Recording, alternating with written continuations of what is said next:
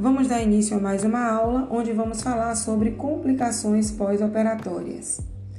As complicações pós-operatórias podem também ser gerais, especiais ou específica.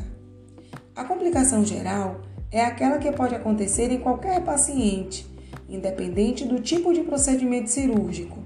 A exemplo, uma insuficiência renal, uma doença tromboembolítica, uma hemorragia, uma atelectasia pulmonar, também chamada de colapso pulmonar. É uma complicação respiratória que impede a passagem de ar suficiente devido ao colapso dos alvéolos pulmonares. As complicações especiais acometem pessoas com condição clínica prévia à internação cirúrgica, ou seja, pessoas que já têm uma doença de base, pessoas que já têm uma complicação clínica antes de se submeter à intervenção cirúrgica. Por fim, temos as complicações específicas. Estas estão relacionadas ao órgão operado, sendo mais ou menos recorrente em função do tipo de anestesia, da afecção clínica associada ou do grau de injúria dos cuidados pós-cirúrgicos. Além da febre e dos acometimentos gastrointestinais, as complicações respiratórias são muito comuns. A insuficiência respiratória, conhecida como hipoxêmica ou hipercapênica, a pneumonia também pode causar febre, taquipneia, tosse produtiva, e o tratamento é feito com fisioterapias respiratórias e antibiótico-terapia. O tromboembolismo pulmonar pode causar hemoptise. Epa, o que é hemoptise?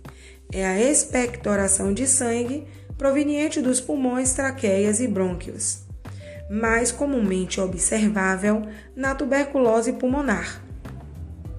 As complicações pós-operatórias relacionadas às feridas são seroma, por um acúmulo de linfa ou grande deslocamento que gera um acúmulo de líquido entre as camadas da pele, o hematoma, causado pela coleção de sangue ao redor da ferida cirúrgica, que resulta na formação de um coágulo, causando desconforto no nível da ferida e assim diminuindo a resistência à infecção.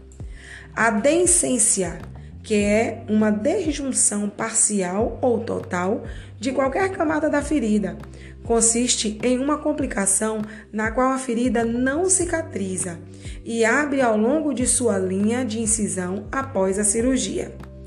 É caracterizada como uma emergência cirúrgica devido aos riscos associados, por estar associada a fatores como técnica inadequada, infecção, pacientes imunodeprimidos, que faz uso de corticoides, radioterapias ou que possuam diabetes mellitus, bem como os tabagistas, os obesos, os dinutridos, todos esses integram esse quadro de risco. Ok, estaremos ficando por aqui e toda e qualquer dúvida poderá ser sanada no nosso grupo, como de hábito. Obrigada! Tchau, tchau!